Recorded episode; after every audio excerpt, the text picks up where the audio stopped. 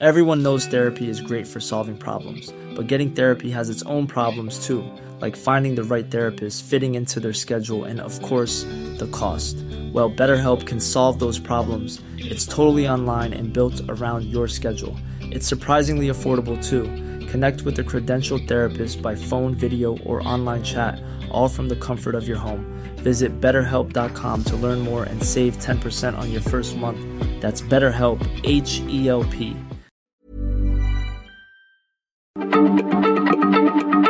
Heraldo Radio, la H se lee, se comparte, se ve y ahora también se escucha.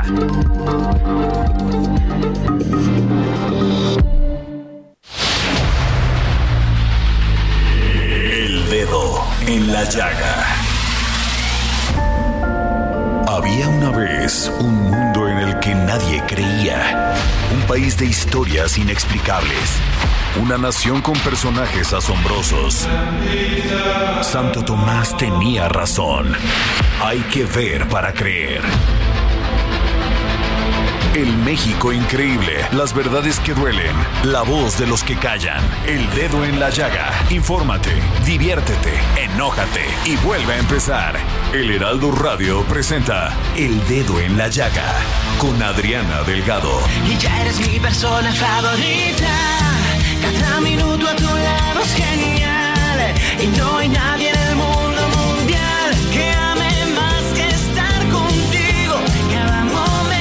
Persona favorita el día de hoy es, por supuesto, Chabelo, ¿no? Javier López, quien pues dejó este mundo ayer, ayer domingo, justamente a los 88 años.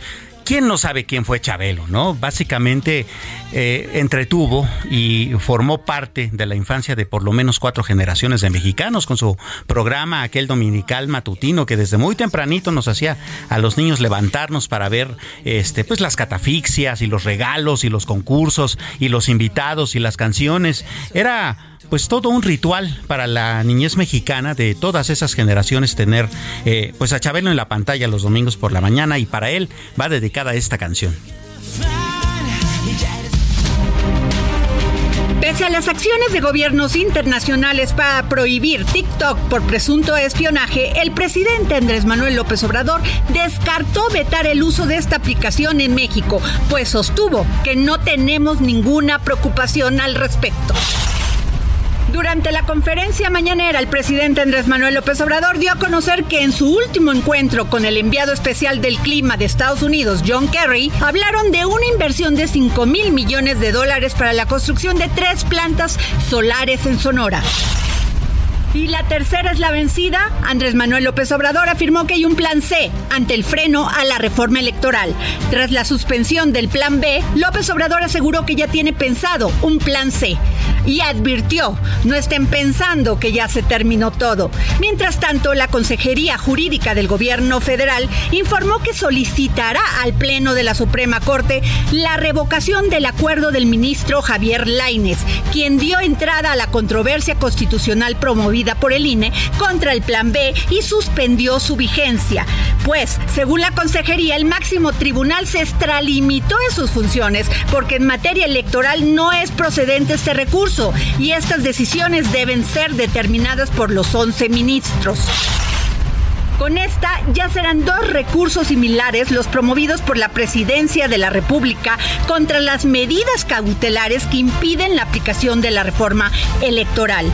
Además, entre las advertencias que el Tribunal Electoral del Poder Judicial de la Federación aportará a la Suprema Corte para abonar elementos que contribuyan al análisis del Plan B, destaca que habrá una mayor centralización en la fiscalización de partidos y agrupaciones políticas locales, así como mayor carga de trabajo para el INE al restarle atribuciones a los organismos públicos locales electorales, o sea, los OPLES.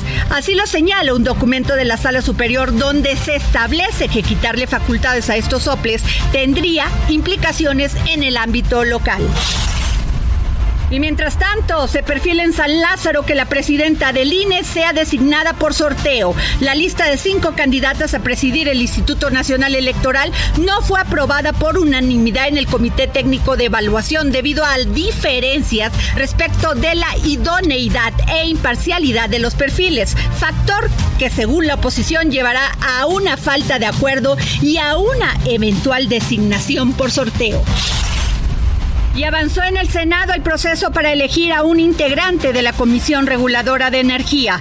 Se evaluó a dos integrantes de la terna propuesta por el presidente Andrés Manuel López Obrador y ambos fueron declarados idóneos, es decir, que reúnen los requisitos para ese cargo. Se trata de David Palacios y Walter Julián Ángel Jiménez, quienes comparecieron ante la Comisión de Energía de la Cámara Alta. El otro integrante de la terna, Alfonso Lípez Alvarado, no pudo asistir debido a un diagnóstico positivo de COVID-19.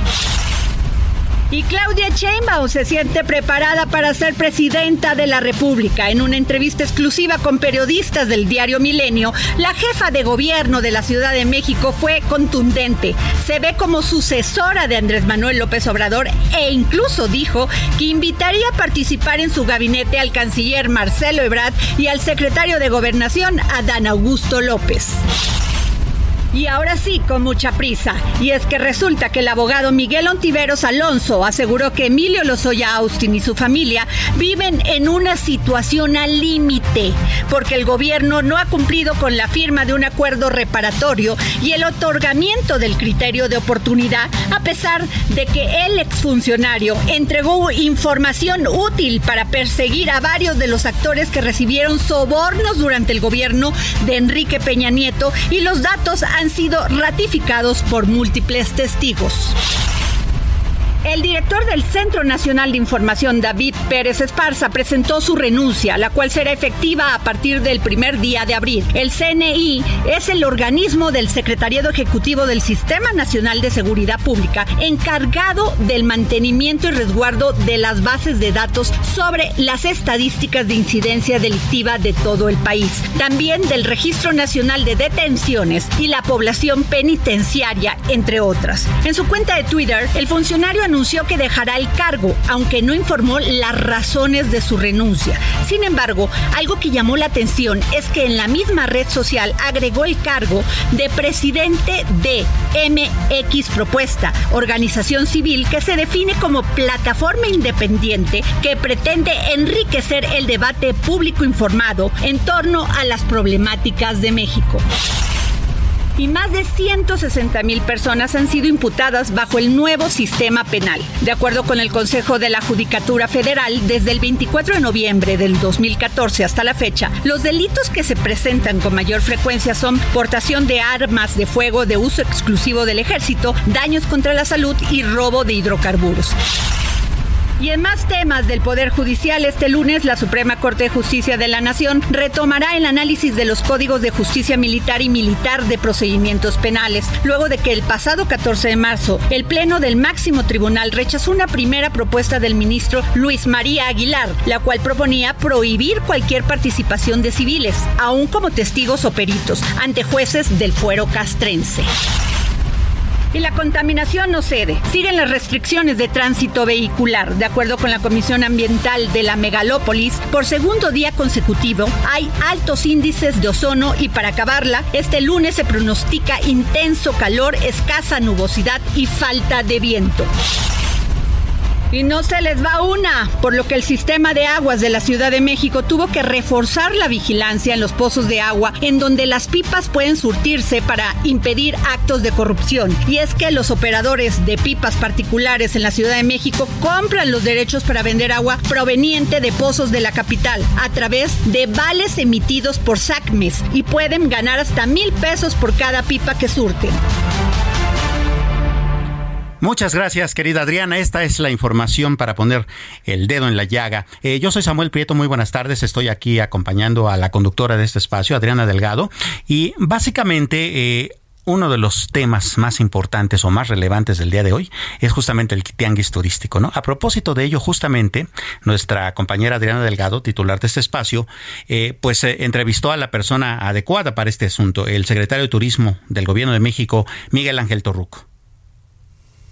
Y este domingo el secretario de Turismo del Gobierno de México, Miguel Torruco Márquez, acompañado por la jefa de gobierno de la Ciudad de México, Claudia Sheinbaum Pardo, inauguró la edición número 47 de la feria turística más importante de América Latina, el Tianguis Turístico de México. Y lo tengo en la línea. ¿Cómo está, secretario?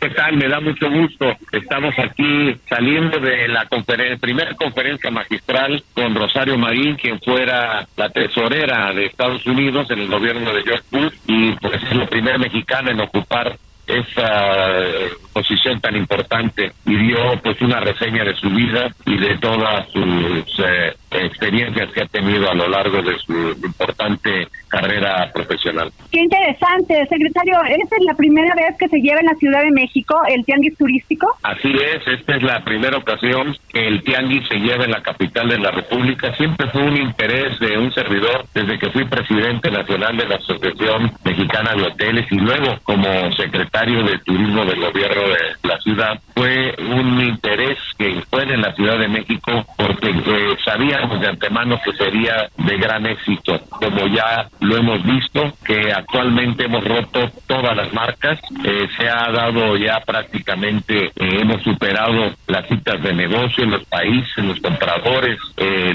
los expositores, cifras que daremos la jefa de gobierno y un servidor el próximo miércoles en la mañana, daremos a conocer ya los resultados porque todavía siguen registrándose otros compradores no se tenía previsto. Así que eh, vamos eh, muy bien. Ya tuvimos la cena de capitanes. Primera vez que fue cena, siempre era eh, comida. Ahora fue no de 500 como se hacía generalmente, sino por la magnitud del evento. 100 capitanes o directivos de gran nivel de todo el mundo. también el Tianguis, por sugerencia de la jefa de gobierno, salió ya a la parte de reforma. Hay las 32 entidades federativas en donde pues prácticamente ya tenemos ahí eh, los stands con folclore, con tradición, con eh, gastronomía. Eh, lo tenemos también con artesanías y promoción. Así que es la primera vez, y eso fue, y repito, iniciativa de la Jefa de Gobierno, que sale para beneficio también del pueblo, porque esta es una gran Olimpiada Mundial de la actividad turística. Claro, secretario Miguel Torruco Márquez, secretario de Turismo del Gobierno de México. Secretario, a esto también pues añade este atractivo que va a ser el Tren Maya y el corredor interoceánico del Istmo de Tehuantepec. ¿Qué nos puede decir de esto? Bueno, tan importante es el proyecto más eh, relevante de la actual administración. Hay una están directamente un pabellón del Tren Maya.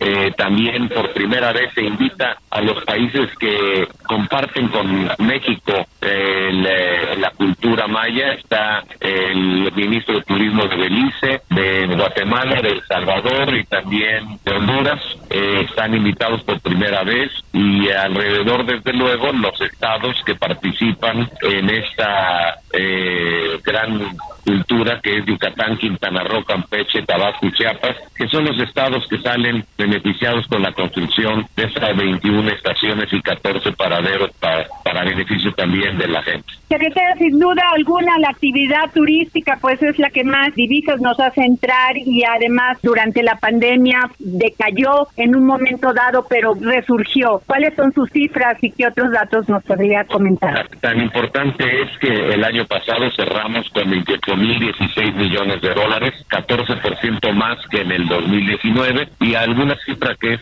sorprendente fue la inversión extranjera directa en materia turística, que cerramos con 3.447 millones de dólares, lo que significó 216% más que en el 2019. Se siguen construyendo más de 20.000 cuartos de hotel en forma anual, hay confianza en el gobierno, hay confianza en los turistas, viene creciendo eh, la inversión y sobre todo el beneficio a la población local, lo que siempre ha dicho el presidente la República, hacer del turismo una herramienta de reconciliación social. Pues muchas gracias por esta entrevista, secretario de Turismo del Gobierno de México, Miguel Torruco Márquez. Gracias. Muchas gracias, saludos. Hasta luego. Es que Pues bueno, así las cosas en el sector turístico mexicano, que por cierto hoy está dando mucho que hablar, justamente por este tianguis turístico que además por primera vez se eh, lleva a cabo acá en la capital mexicana. ¿Saben qué otro tema hay que poner el dedo en la llaga? En la selección mexicana. Y para eso está Juan Manuel Alonso. Juan Manuel, la cosa se puso fea, ¿no? Sí, sí, muchísimas gracias por tenerme, Samuel. Eh, un saludo a todo el auditorio. México empata el día de ayer en, el partido de la CONCACAF, de la Liga de Naciones. Eh, resultados, vamos a hablar primero de resultados y después nos metemos al análisis. México califica al Final Four, que son las semifinales de este torneo y califica a la Copa Oro. Los primeros dos del grupo, de cada grupo del A al D, califican a la Copa Oro. Al menos. México quedó en primer lugar de grupo con ocho puntos, dos empates, dos victorias, invicto en el torneo, seguido de Jamaica con tres empates, una victoria. Jamaica también califica a la Copa Oro. Ahora sí, vamos a meterlos al partido.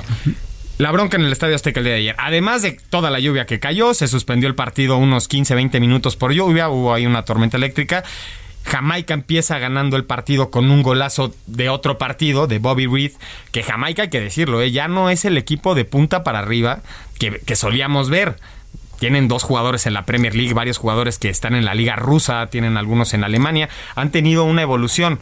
Aquí lo que se cuestiona y la gran bronca es que de unos años para atrás, 2016, 2017 a la fecha, el Estadio Azteca ya no es ese ese recinto donde la selección mexicana puede salir avante y ganarle a cualquier equipo que se le para enfrente. Al contrario, le han hecho muchos buenos partidos en el Estadio Azteca. Como el día de ayer, Jamaica empezó a tener la batuta. Se fueron adelante en el marcador. Después vino Orbelín Pineda, que marca su séptimo gol con la selección mexicana. Buenas noticias para Orbelín Pineda, que apostó por irse a Europa de los pocos jugadores que sacrifican el buen salario que tienen en México y se va a buscar una liga griega para estar en la antesala de estas grandes ligas a las que tienen que llegar los jugadores, como hoy está el Chucky Lozano. Por claro. Eh, eh, haciendo un pequeño paréntesis, Juan Miguel, ese primer gol que vamos, fue un golazo, ¿no? El, de los jamaiquinos, también hablaría un poco de que es un poco engañoso, es decir, sí, México, el gigante de la CONCACAF, como suelen decirle, pero entonces el nivel de fútbol jamaiquino no es tan malo, ¿no? No, ha evolucionado mucho, pero yo creo que hay que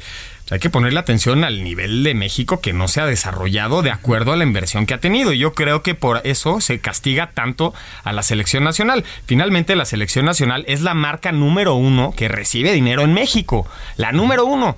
Y los resultados de la selección nacional no van de acuerdo a la inversión que tiene, y esa es una realidad. Así es. Tampoco la expectativa del aficionado sobre la selección nacional, es lo que platicábamos ahorita fuera de corte, Así es. es. mayúscula. Es México tiene que pelear en, las, en los grandes escenarios contra las grandes potencias y salir avante. Y la realidad de México es que la CONCACAF ha dejado mucho que desear últimamente. Ya no es ese gigante. Estados Unidos se ha acercado, incluso ha superado en palabras de Cendejas, por ejemplo, que se decantó por la selección de Estados Unidos en vez de la de México pero lo que pasa con la selección mexicana es que la expectativa del aficionado no va de acuerdo al nivel deportivo que estamos teniendo.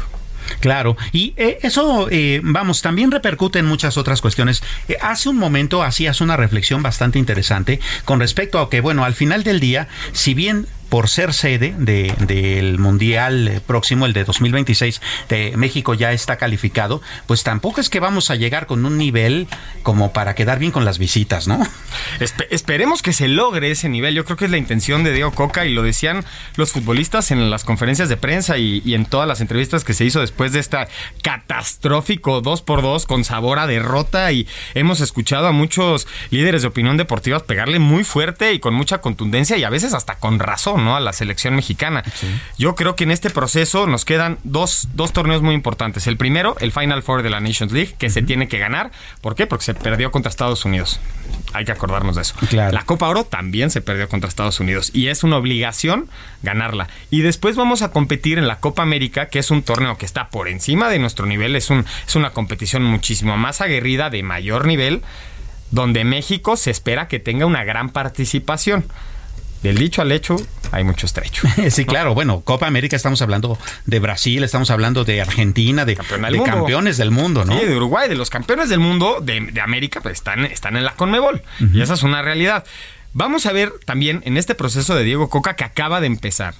Y también hay mucho ruido por lo que dejó México, obviamente, en el Mundial pasado. Yo creo que de ahí se deriva todo este abucheo que hubo en la cancha del Estadio Azteca, porque uno no se explicaría que hace unos meses hablábamos de Guillermo Ochoa como uno de los líderes de la selección mexicana, Así como es. lo poco rescatable del Mundial por la tajada que le hace Lewandowski contra Polonia, que no nos deja fuera el Mundial. Un partido antes, que esa es la realidad, porque Así se es. fracasa después contra Arabia Saudita. Pero ¿por qué, ¿por qué el aficionado mexicano paga un boleto para ir a buchar? Que Esa es una gran pregunta. toda la razón, ¿eh? Yo creo que la exigencia, y te habla de la cultura que hay dentro del país del fútbol, ¿no? La, la poca tolerancia que ha habido en el fracaso tras fracaso tras fracaso, cuando la venta del producto selección nacional es la más grande que hay en el país y que no se adecue la competición de los deportistas que dedican toda su vida al fútbol pues, a la exigencia que tiene la afición mexicana que está ávida de tener un gran éxito en el fútbol mexicano. Tratando de no decir una sandez, este, eh, eh, estimado Juan Manuel, eh, yo te preguntaría, eh, es un poco esa visión cortoplacista que de repente tenemos, no solamente en nuestro fútbol, sino tal vez hasta como aficionados. Me refiero a esto. En efecto, a, a Memo Ochoa igual le han dado golpecitos en el, en el hombro, como Sí. diciendo, ah, qué buen niño eres. Y ayer pues le dio un chanclazo, ¿no? Y, y un poco también sucede con nuestros directivos y pasa con nuestros árbitros y pasa con... eh, ¿Qué le pasa al fútbol mexicano que es tan cortoplacista, no? Yo, yo creo que el fútbol mexicano no están alineados los intereses de la liga con la Federación Mexicana de Fútbol. ¿Por qué? Porque son los mismos quien manejan la liga y la Federación Mexicana de Fútbol. Escuchamos a dueños hoy en día hablar acerca del no descenso y decir es que el no descenso traería más inversión al fútbol mexicano porque perdería el riesgo de perder la plaza.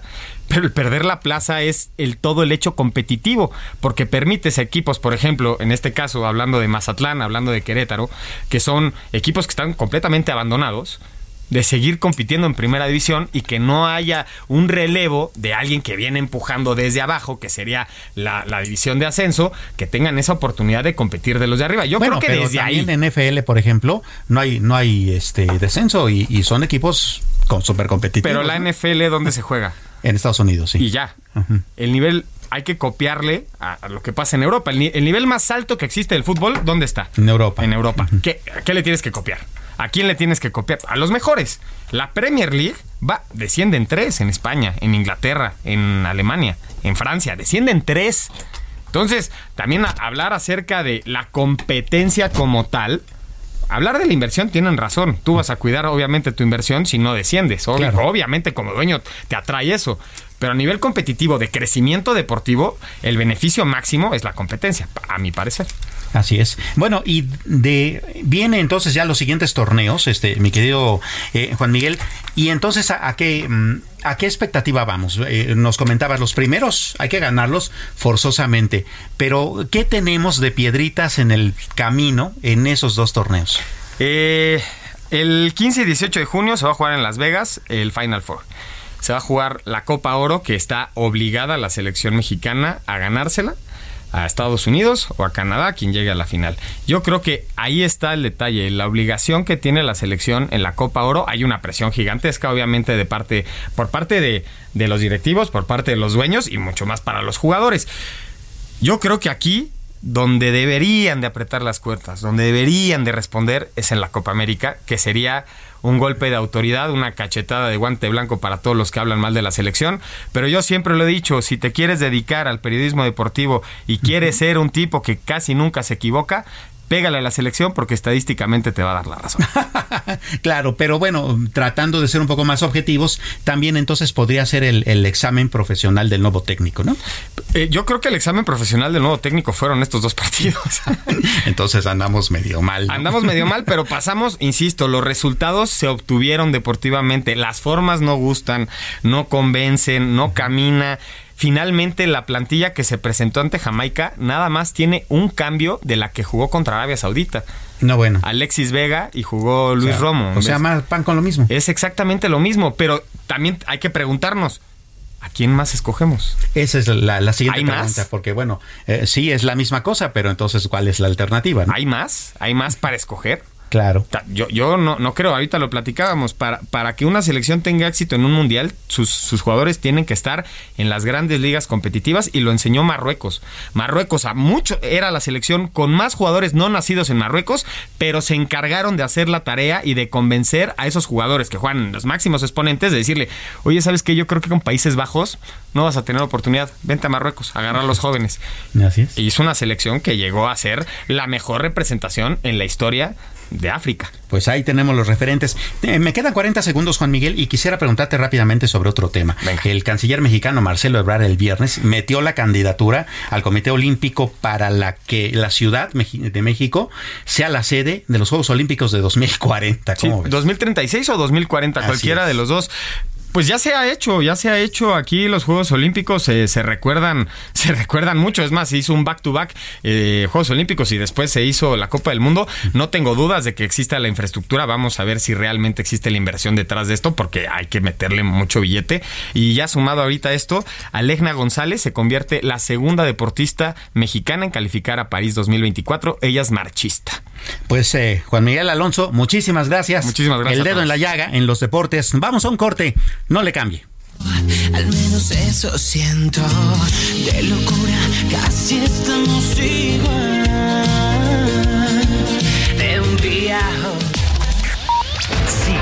Adriana Delgado en su cuenta de Twitter.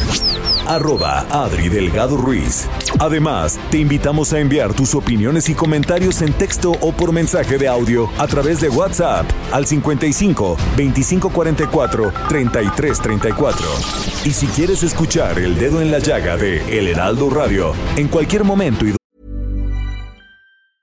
Everyone knows therapy is great for solving problems, but getting therapy has its own problems too, like finding the right therapist, fitting into their schedule, and of course, the cost. Well, BetterHelp can solve those problems. It's totally online and built around your schedule. It's surprisingly affordable too. Connect with a credentialed therapist by phone, video, or online chat, all from the comfort of your home. Visit betterhelp.com to learn more and save 10% on your first month. That's BetterHelp, H E L P. donde quiera que te encuentres, descarga el podcast disponible en Spotify y iTunes.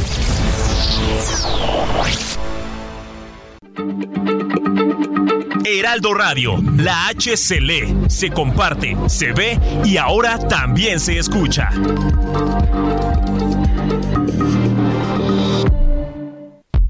Sigue a Adriana Delgado en su cuenta de Twitter en arroba Adri Delgado Ruiz. Y envíanos tus comentarios vía WhatsApp al 55 25 44 33 34 o 55 25 02 21 04. Adriana Delgado entrevista en exclusiva al fotoperiodista Pedro Valtierra. ¿En algún momento, en alguna foto que tomó usted, sintió peligro, sintió miedo? Por Sí. las consecuencias, no son, o sea, las consecuencias políticas. Más que por las consecuencias, sentí miedo en el momento por lo que estaba pasando, ¿no? Muchas veces es peligroso eh, tomar fotografías, el momento no es el correcto, ¿no? Y yo me refiero antes a, a otro peligro, no ahora que llegas a una fiesta, tomas una foto y hay alguien ahí que no le gusta y eso, eso no. Yo me refiero a la cosa Claro, política, ¿no? claro. que sí te da miedo porque eh, luego la- tú sabes que la gente dice que lo que se retrata existe, lo que no se retrata no existe. Entonces es peligroso de pronto que las fotografías que uno toma puedan causar malestar, molestia y, y- y hay una... Pues ha habido intentos de, de- de censura, de golpear y de todo eso. Sí, me- sí me da miedo, por supuesto. ¿no? Ahora, entiendo la censura, pero peligro en lo físico, en lo personal. Sí, sí hay peligro, ha habido peligro. ¿Tuvo, ¿Tuvo alguna vez miedo? Sí, en México sí, en, en varios momentos, sobre todo en los viajes a Guerrero, a Chiapas, ¿no? Eh, porque allí las circunstancias y las características de las sociedades de pronto son muy violentas y como estábamos tocando temas, eh, temas pues sí, compli- complicados, pues sí, el riesgo, el riesgo para, un, para nosotros era complicado. Jueves 10.30 de la noche. El dedo en la llaga. Heraldo Televisión. Pues sí, no se pierda esta muy importante entrevista porque, pues bueno, seguramente no solamente lo que escuchó usted en el avance, sino que durante la misma, el mismo desarrollo de la conversación han salido cosas pues bastante interesantes que usted sin duda no querrá perderse. Y bueno, más noticias con Adri. Adelante. Gabriel Cámara Cervera, director general del Consejo Nacional del Fomento Educativo, advirtió que al igual que en la salud, el principal desafío en la educación es ofrecer un servicio de calidad para todos, pero en particular para los que menos tienen. Dijo que lo que necesitamos es una práctica académica que dé resultados, que aporte las herramientas para aprender a fondo, no superficialmente, porque hasta ahora la misión de cumplir con el derecho a la enseñanza en las comunidades más remotas se ha subsanado con instalar una escuela pero eso no basta. Y la Secretaría de la Defensa Nacional informó que este fin de semana llegaron 300 elementos integrantes de la Fuerza de Tarea a nivel regional al municipio de Río Bravo, en Tamaulipas, con el compromiso de velar y salvaguardar el bienestar de los ciudadanos, contribuyendo con los proyectos implementados para garantizar la paz y la seguridad. Habitantes de 40 comunidades del municipio de San Miguel Totolapan, en Guerrero, anunciaron su levantamiento en armas para combatir a la familia michoacana ante la inacción de los gobiernos estatal y federal. De acuerdo con, de acuerdo con comisarios municipales y pobladores, ya han matado a 29 integrantes de la organización criminal en los últimos 20 días.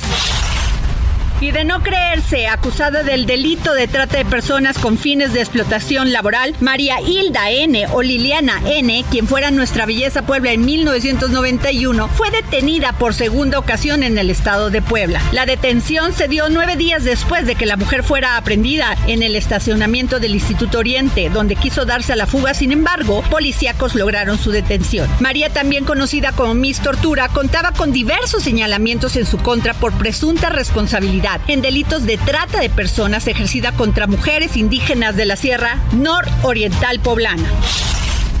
Y en la Ciudad de México, luego de las protestas, bloqueos y manifestaciones que han protagonizado alumnas de diferentes escuelas que denuncian agresiones sexuales, la titular de la Fiscalía General de Justicia, Ernestina Godoy, anunció que la primera semana abrirá la unidad de investigación de delitos sexuales cometidos en agravio de estudiantes de bachillerato y nivel superior, la cual se ubicará en la Colonia del Valle. Muy mal, el octavo tribunal colegiado en materia administrativa dejó sin efecto la vinculación a proceso por el delito de ejercicio indebido del servicio público dictada en contra de René Gaviria Segreste, es director de Administración y Finanzas de Seguridad Alimentaria, Segalmex, y la determinación judicial obliga al Ministerio Público a reformular la acusación en su contra. Lamentable. En Pachuca, Hidalgo, una mujer fue detenida por elementos de la Agencia de Investigación Criminal por su presunta autoría intelectual en el ataque con ácido hacia otra persona del mismo sexo, según dio a conocer la Procuraduría General de Justicia de Hidalgo. La justicia llegó a la víctima casi ocho años después, luego de que fue agredida por una compañera de trabajo con sustancias químicas en 2015 y al parecer todo se trató por un hombre. Y en Michoacán, el exgobernador perredista Silvano Aureoles Conejo fue inhabilitado por 11 meses para ocupar cargos públicos a nivel estatal porque al terminar su gestión no presentó su declaración patrimonial en los tiempos que marca la ley, informó la Contraloría del Estado. Y sin nada que temer, así nos debemos sentir los mexicanos, luego de que Jesús de la Fuente, presidente de la Comisión Nacional Bancaria y de Valores, aseguró que el sistema bancario mexicano está supercapitalizado, por lo que ante cualquier situación de crisis que se viva, como la que enfrenta actualmente en Estados Unidos, deben de responder tranquilamente a sus clientes. Y contra todo pronóstico, analistas coinciden en que la economía mexicana arrancó el año con fuerza, impulsada por el sector servicios y prevé que la actividad productiva tendrá un buen desempeño en los primeros meses de 2023. El indicador global de la actividad económica avanzó 3.6% anual en enero, cifra mayor al 3.3% que esperaban los analistas. Y el presidente ejecutivo de la farmacéutica moderna, Stephen Bancel, confirmó que este año se quintuplicará el precio de su vacuna contra COVID-19, elevando el costo hasta 130 dólares. El gobierno de Estados Unidos había comprado recientemente las dosis de refuerzo en 26 dólares por unidad, lo que la hacía ya la más cara del mercado. Al menos tres niños y tres adultos han muerto en un tiroteo en una escuela de Nashville, Tennessee, según informaron las autoridades locales. La policía de Nashville informó que sus agentes se enfrentaron al atacante, una mujer que iba armada y que murió. La atacante tenía 28 años. Y Marcelo Ebrard entregó a Thomas Bach, presidente del Comité Olímpico Internacional, la carta de intención de México para organizar los Juegos Olímpicos de 2036. Para la cita veraniega de 2036 a 2040, también han manifestado su interés Qatar, Egipto, Inglaterra, India, Indonesia, entre otras. Yo soy y muere Chabelo, el amigo de todos los niños a los 88 años. El conductor se convirtió en un ícono de la televisión gracias al programa En Familia que se transmitió de 1968 a 2015. La noticia fue confirmada este fin de semana por familiares del actor a través de su cuenta de Twitter. En breve mensaje informaron que el conductor murió a causa de complicaciones abdominales. Pero siempre contento en este programa de tú. No, de mí, no Vete. No. Bueno, ya me se olvidó.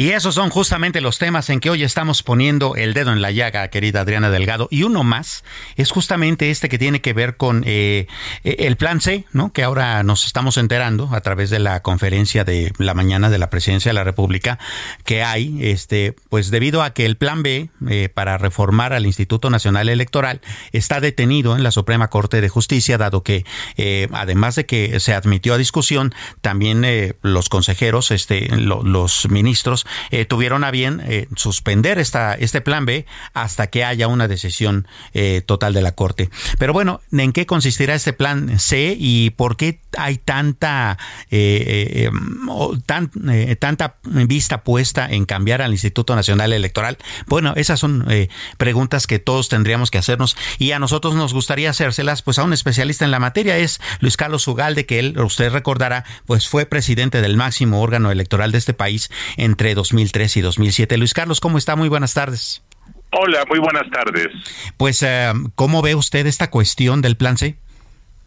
Pues hay un riesgo en el panorama porque efectivamente la composición de las quintetas para elegir a la presidenta del INE tiene de las cinco personas que le integran, tres o cuatro que probablemente tienen un vínculo familiar, político con el gobierno, y eso claramente genera una sospecha razonable de que el gobierno querrá una suerte de captura de línea a través del nombramiento de la presidenta. Es un riesgo, por supuesto que es un riesgo, y ese es el problema en este momento.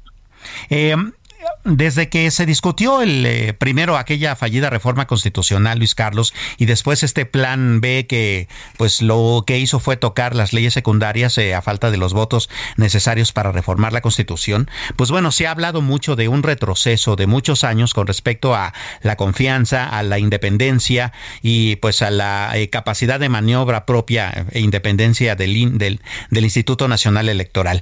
¿Qué tan realmente está en juego este asunto? Bueno, primero una buena noticia es que hubo una suspensión para la implementación de la reforma del Plan B y eso me parece que pone en pausa, al menos temporalmente, el daño que eso podía causar. Ahora el tema es la elección de los nuevos consejeros. De los 20 finalistas, 19 de ellos tienen experiencia electoral, lo cual es una buena noticia, pero algunos de ellos tienen un problema de vinculaciones familiares. La ley no impide que si tu mamá o tu esposa o tu tía son parte de un gobierno, tú no puedas acceder a ser consejero del INE. Sin embargo, el tema aquí es una cuestión de preocupación, de que esta sospecha de que pariente de se puede atar sentimental o políticamente para tratar de ayudar al gobierno, a su partido. Ese es el tema. Y el segundo tema es la falta de experiencia que una de ellas, la más señalada, que es Berta Alcalde, tiene. Jamás ha tenido eh, ningún cargo, ninguna eh, experiencia, aún sea académica, en temas electorales. Y para ser presidenta del INE, pues uno esperaría que hubiese al menos un poco de experiencia en la materia. Entonces, ese es el otro tema que hay que señalar, que le dan un perfil que no es el adecuado para ese cargo. Eh, usted que ha estado encabezando este un el, bueno el anterior al antecesor al INE, el IFE, eh, en su experiencia como en, como presidente de este órgano colegiado electoral, ¿qué tanta influencia tiene eh, justamente esta posición, la de presidente, en poder, digamos, maniobrar para que una elección salga en un sentido o en otro? Mira, es en un sentido limitada, pero en otro sentido es muy significativa. Es limitada porque el INE tiene una serie de procedimientos y rutinas que están en la ley. Y además tienes un servicio de carrera de cientos de funcionarios en el país que son los que organizan elecciones como un reloj de precisión suiza. Entonces, esa es una la, es una rutina que va a empezar a caminar pronto y que no se detiene. Sin embargo, en cuanto al arbitraje político, que es el que los jugadores cumplan la ley, que es en advertir, en hacer llamados, en conducir políticamente a la institución y dar certeza hacia afuera, ahí sí la presidenta del INE tiene una labor muy importante. Tú imagínate que la presidenta del INE decide empezar a opinar o empezar a cuestionar al INE, empezar a hacer eco de las críticas de López Obrador, eso puede causar un enorme daño a la confianza de la elección. Entonces, por eso se requiere una persona desapasionada, desapegada del poder político, sin intereses en quedar bien o mal con alguien, y si una persona tiene vínculos afectivos porque su mamá preside el Consejo Consultivo de Morena y su hermana es secretaria de Estado y el presidente habla bien de ti en la mañanera como ocurrió hoy con López Obrador que empezó a echarle porras a Berta Alcalde, pues entonces ya empezamos mal porque hay una percepción de que hay dados cargados, porque tú tienes que estar desapegado de los jugadores para poder arbitrar con imparcialidad. Eh, eh, por supuesto, Luis Carlos, eh, te preguntaría un poco tratando de ser el abogado del diablo.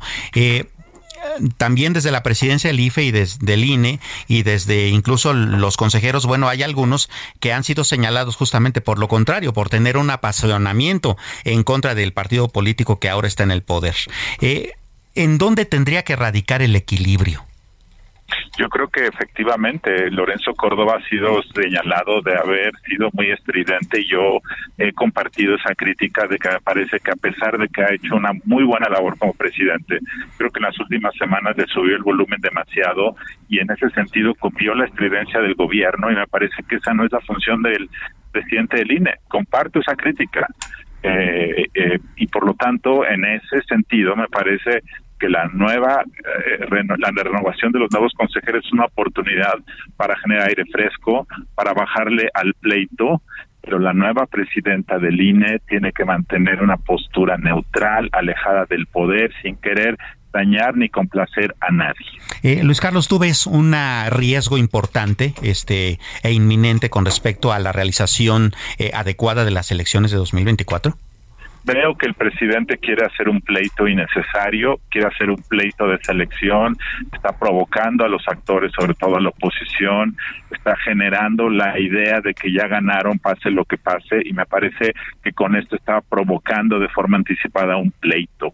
Eso es lo que veo y a mí me preocupa mucho que vayamos a una elección muy conflictiva, porque eso no ayuda a nadie, salvo quizá al presidente, pero no ayuda al país. Eh, eh, Luis Carlos, eh, como última, digamos como última reflexión, yo te pediría, ¿hasta qué punto nosotros como ciudadanos tendríamos que estar alerta con respecto a lo que sucede con nuestras autoridades electorales y cómo es que tendríamos nosotros que estar tratando de encontrar un equilibrio en medio de una polarización tan importante?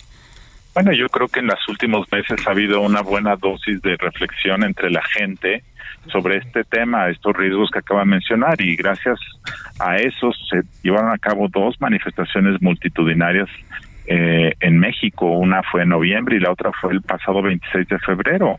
Es decir, sí ha habido una reacción de la gente, de los ciudadanos, frente a este riesgo que estamos olfateando, que está causando López Obrador. Primero queriendo cambiar la constitución, luego la ley, luego ahora con los consejeros. Entonces, sí hay una conciencia en muchos segmentos de la población de que el INE no debe ser parte de esta de esta dinámica política eh, de, de, querer de quererlo capturar o de quererlo destruir. Entonces creo que sí ha habido, creo que la Corte además está ayudando con una postura de protección de la separación de poderes, de tal forma que hay que decir que hay buenas noticias en ese sentido. Pues Luis Carlos Ugalde, muchísimas gracias por tus reflexiones y por este análisis tan necesario justamente en estos momentos en que la autoridad electoral, pues bueno, eh, tiene ahí un severo problema eh, con respecto a la percepción que tenemos los mexicanos de ella. Muchísimas gracias. Gracias, buenas tardes. Buenas tardes. ¿Sabe qué otro órgano eh, ciudadano también está metido en todo este asunto de pues de dimes y diretes con respecto al poder político y a su composición. El INAI, este instituto que se encarga justamente de la transparencia y de, y de que los ciudadanos mexicanos podamos tener acceso a la información pública, pues eh, sin necesidad de, de tener ahí eh, trabas por parte de la burocracia. Bueno, pues el INAI, como usted sabe, eh, se lo hemos estado informando en los espacios de Heraldo Media Group, está casi a punto de ser inoperante y esto debido a que pues faltan tres de sus consejeros, ¿no? que no han sido nombrados y eh, si al si al 1 de abril de este que ya es dentro de pocos días no se nombra por lo menos a uno, pues el INAI quedará como que en el limbo y ese pues es un problema que está también justamente sobre la mesa y en el que hay que poner el dedo en la llaga y para eso tenemos en la línea telefónica justamente al diputado Luis Mendoza Acevedo, él es presidente de la Comisión de Radio y Televisión de la Cámara de Diputados. Diputado, ¿cómo está? Buenas tardes. Buenas tardes, Samuel. Muchas gracias por la invitación a ti y a todo tu auditorio. Eh, muchas gracias. Pues eh, preocupante el asunto del INAI. ¿Cómo ve usted el panorama? Pues es preocupante y muy triste una institución tan importante en este país que la construyeron muchas personas, algunos hasta con su vida, y con mucho esfuerzo. Hoy este gobierno pues está empecinado no nada más en el INE, sino en el INAI, el quererlo desaparecer, el dejarlo inoperante, pues por, obviamente por conveniencias administrativas y de muchas cuestiones que ellos sabrán por qué no quieren este un, órgano autónomo de esa magnitud, que es que es el bien para todos y sobre todo es constitucionalmente un derecho para los ciudadanos, que es lo más importante. Eh, eh diputado, eh, hemos estado escuchando mucho en la administración actual eh, cosas como que buena parte de los contratos se han estado adjudicando, adjudicando por pues directamente no a las personas a las que se les asignan, de que pues los gastos de repente en ciertas obras, particularmente las más emblemáticas, han tenido excesos en sus gastos, eh, de que otras incluso han sido eh, pues archivadas como clasificadas hasta nuevo aviso. Eh, esto tendría que ver un poco también con esta idea de, de dejar un INAI inoperante. No, claro, a ver, esto es, justamente esa es la parte, el que no tiene miedo, pues que demuestre lo que tiene, así de simple y sencillo. Para eso se creó la base importante es de que es, es, la ley que tuvimos para poder tener la, trans, la ley de transparencia y acceso a la información. Ejemplo, como lo bien mencionas, en este país no se había dado tantas este, adjudicaciones directas de contratos a nivel federal, como lo que pasó con las pipas de Pemex, que ha pasado con el nuevo aeropuerto, porque ojo, no fue nuevo, fue la remodelación de un aeropuerto. Y te falta otro dato muy importante, Samuel. Este, quieren utilizar al ejército para clasificarlo como, como temas de, de, temas de seguridad, de máxima seguridad, para no poder transparentar eso. Entonces ahora ya quieren hasta un puente, un puente, un puente, un aeropuerto, una calle, ya casi casi lo quieren hacer que es un tema de seguridad nacional para no rendir cuentas. Y esto es algo peligrosísimo para este país. Y pregúntenselo a Venezuela, pregúntenselo a, los gobiernos socialistas, a estos gobiernos en los cuales han metido el autoritarismo al tope y que ya hoy no, ya su, moneda no sirve de nada, que no, no tienen, ya no existen transparencia, no existen los derechos. Esto es algo muy, muy peligroso que estamos construyendo y que lo venimos diciendo desde el 2018 y hoy está claramente con, los, con las muestras hechas de un gobierno y que no quiere este que se le que, se le se le investigue sobre todo que transparente todo lo que hacen en materia administrativa. Eh, suponiendo diputado que eh, antes del próximo 1 de abril sí se lograse eh, nombrar a un consejero del INAI para que este no quede inoperante, esas cuestiones quedarían o podrían eh, resolverse, eh, todas estas que usted nos describe justamente como, pues como maniobras eh, recargadas en la seguridad nacional. Bueno, sí se pueden resolver todas las que estén con, respecto a la ley, a lo que le corresponde a las facultades del INAI. Algunas habrá otras un ejemplo, como si se pueden las de seguridad nacional, que se puedan catalogar o no, pues claro que sí, para eso existe, justamente esa es la parte del pleno del INAI, pero no puede ser parte del pleno de un gobierno en acciones que decida qué hacer. Por eso es tan importante que el, el INAI siga operando y como bien lo dices, hasta el 31 de, de marzo está el último consejero, comisionado para poder hacerlo. Entonces, para nosotros es muy importante el pedirle al gobierno que saque las manos del proceso, de un proceso de un, de un organismo autónomo, que lo haga con la debida, con los debidos lineamientos y reglamentos y lo que le corresponde al gobierno y que nosotros como legisladores también llevar esa, esa parte de la responsabilidad donde nosotros vernos obligados a, a, a meter mejores propuestas para darle mejores dientes y herramientas a un órgano autónomo y que no dependa del gobierno como lo que está pasando ahorita. ¿Y es posible eh, políticamente, a cómo está el panorama, que sí haya un nuevo comisionado? Yo lo veo tristemente lejano eso, pero no pierdo, no pierdo la esperanza pero desgraciadamente con todas las acciones de este gobierno pues no nos queda de otra más que pensar en lo que en lo que lleva haciendo con los hechos y que desgraciadamente lo va a dejar inoperante. Es algo verdaderamente preocupante. Estamos en el tema del INE, ahorita en la Cámara de Diputados, y lo más importante es el INAI también. No podemos dejar los órganos autónomos acéfalos y sin esta protección de verdaderamente por los ciudadanos. Ya dejémonos de colores ni de intereses políticos. Esto es para los ciudadanos y por los ciudadanos. Claro, pues eh, diputado Luis Mendoza Acevedo, muchísimas gracias eh, por poner el dedo en la llaga en este asunto tan importante. Muy amable, gracias a ti y a todo tu auditorio. Buenas tardes, este diputado. Oiga, antes de irnos, eh, quisiera compartir con usted una nota, pues positiva, ¿no? Digo, en medio de tanta discusión política, de repente es bastante importante. Fíjese usted que hay 11 jóvenes estudiantes de física, química e ingeniería en la Universidad Nacional Autónoma de México que crearon un eh, automóvil, un automóvil que es absolutamente eléctrico. Digo, ya viene Tesla para acá y, y, ya muchas marcas están trabajando en eso, pero pues, ¿qué le parece un automóvil creado por estudiantes absolutamente este, mm, eléctrico y que, por cierto, eh, no solamente lo crearon como por hobby, o sea, es parte de una competencia a la que ellos, en la que ellos van a participar. Es una competencia internacional eh, organizada por la marca Shell y, bueno, seguramente les auguramos que tengan bastante éxito porque, pues bueno, el futuro de, de, la movilidad humana en el planeta pues tiene que ver justamente con la electrificación de los vehículos. Pues así las cosas, el dedo en la llaga ha sido puesto, son las 3 de la tarde con 54 minutos. Le agradezco mucho a, su atención, también por supuesto la titular de este espacio, Adriana Delgado. Buen provecho.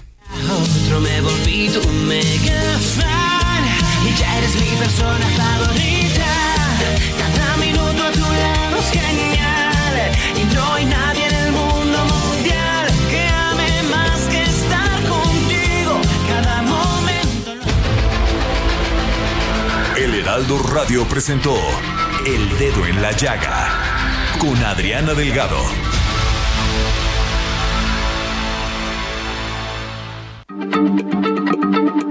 Heraldo Radio, la H se lee, se comparte, se ve y ahora también se escucha.